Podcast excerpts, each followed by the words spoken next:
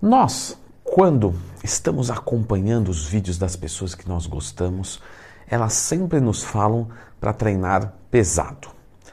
Porém, as pessoas falam isso como se fosse uma coisa óbvia. Porque para elas são, na verdade, né? Eu até mesmo já, já aconteceu comigo também. Depois eu parei para pensar, falei, eu preciso ensinar o que é treinar pesado de verdade, como que um atleta treina pesado de verdade. Então já clica no gostei, se inscreva aqui no canal, porque nós temos quatro variáveis de treinamento: volume, intensidade, frequência e densidade. Dentro do Twin já explicou cada uma delas? Já. Se sempre tiver uma dúvida, dentro do Twin, mais tema aqui no YouTube. Ok, quando nós falamos de treinar pesado, nós estamos falando de dar um pau no músculo para que ele se abaixe em termos de resistência e até mesmo de volume. Há um processo legitimamente catabólico durante um treinamento pesado e depois ele se recupere e volte a ser o que era, porém visando uma agressão que foi feita, ele tende a ser um pouco mais forte. Esse é o princípio básico da supercompensação. Toda supercompensação vai acontecer no período que você não está treinando. Logo, você precisa de descanso, de, de dieta, de suplementação, talvez. Inclusive, meu curso de suplementação está para lançar mais informações aqui nos comentários de forma fixada. Quando você pensa isso, qual é o fator que mais vai brigar com a, a, a, o poder, a vontade do corpo de ser mais forte. É a agressão em termos de intensidade. Ou seja, se eu pegar um treinamento e fazer ele leve, colocar pouca carga, não ir até a falha, etc., e fazer ele por quatro horas do meu dia, para quem é um iniciante completo, talvez gere alguma progressão. Porém, mais para frente, isso não muda nada. Por quê? Porque é uma coisa que vai estar totalmente adaptável. Você vai fazer aquilo ali dando risada. E tudo que você faz dando risada, você não vai, o seu corpo não vai ver motivo para aumentar a massa muscular, etc. Então, o treinar pesado não tem a ver com o volume muscular em primeira instância. O volume muscular se adequa a treinamento pesado. Quando você fala de uma frequência de treinamento, vou treinar peitoral uma ou duas vezes por semana vou fazer quatro treinos por semana ou seis treinos por semana. Essa frequência de treinamento, ela precisa ser pensada depois da variável do treinamento pesado, porque sem ele, não importa se vai treinar uma ou duas vezes por semana. Ah, vou treinar peito duas vezes por semana. Vou lá, ponho zero quilos de cada lado, combina com o meu estilo de vida, faço e guardo a barra. Aí você fala, pô, isso não vai gerar hipertrofia. Quando você fala de um treino denso, o que é um treino denso? Fiz um treinamento de peito que demora 30 minutos. É pouco ou muito? Então, é bastante, né? 30 minutos um treino de peito. Isso, mas aí, nesse treino de peito, eu fiz 5 minutos de intervalo entre as séries. E o outro eu fiz 30 segundos. Onde eu treinei mais? Os dois são meia hora.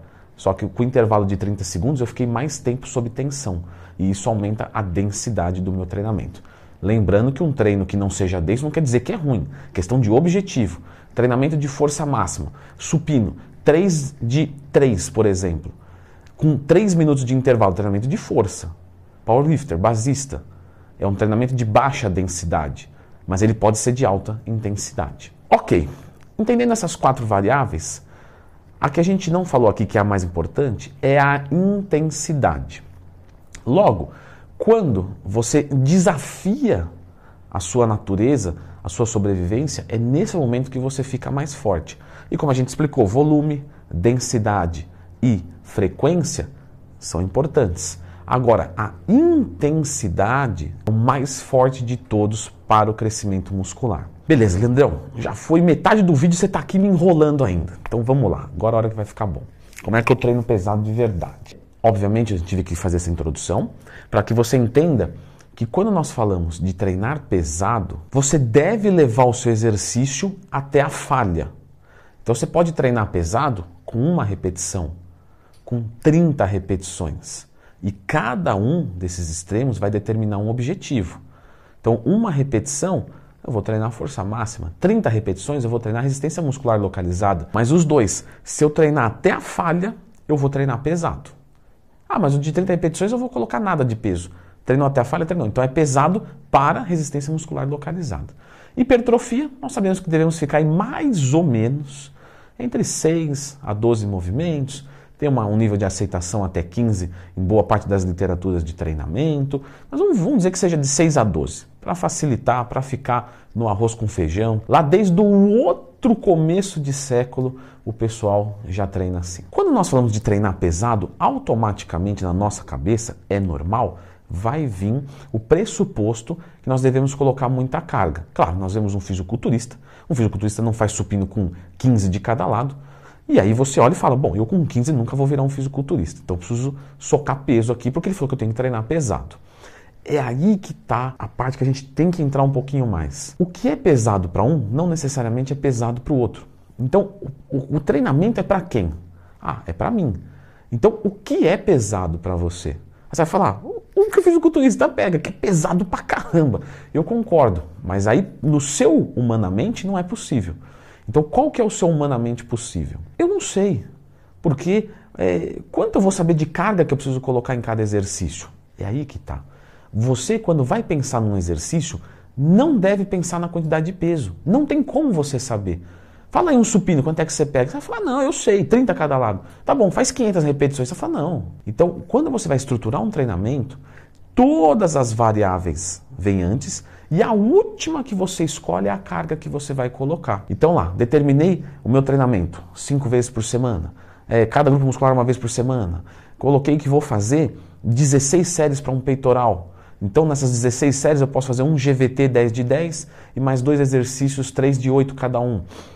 Já escolhi as repetições, 3 de 8, 10 de 10. Poderia ser 12 repetições, poderia ser 5, 6, 7, 8, 9. Não tem que ter preconceito com o número ímpar também. Ou é 3 de 6, ou 3 de 8, 3 de 10 ou 3 de 12. Por que, que não faz 3 de 11?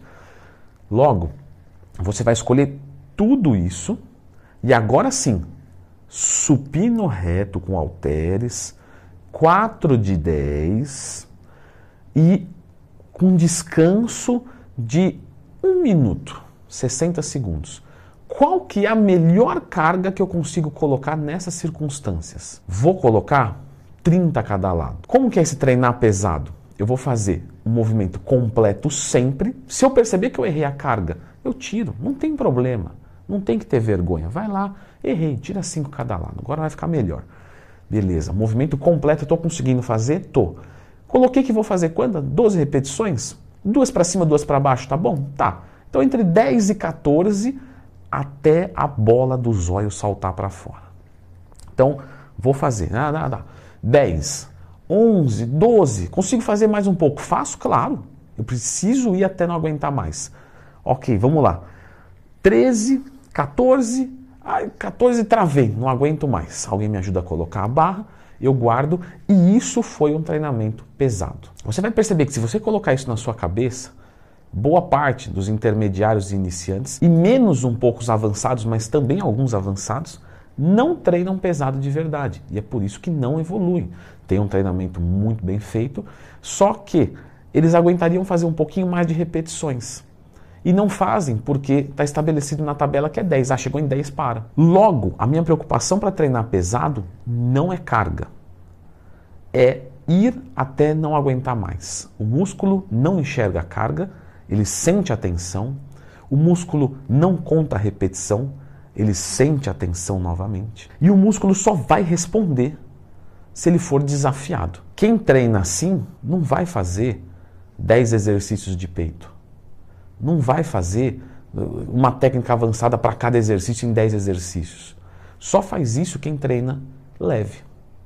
Quem treina até a falha de verdade, vai lá fazer seus três, quatro, cinco exercícios. Claro que depende do número de séries, tá? Estou falando uma coisa mais genérica aqui.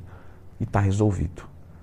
Enquanto você não treinar pesado de verdade, como eu falei aqui, você não vai explorar o limite do seu corpo. Não importa se é homem, se é mulher, se é bíceps ou se é glúteo.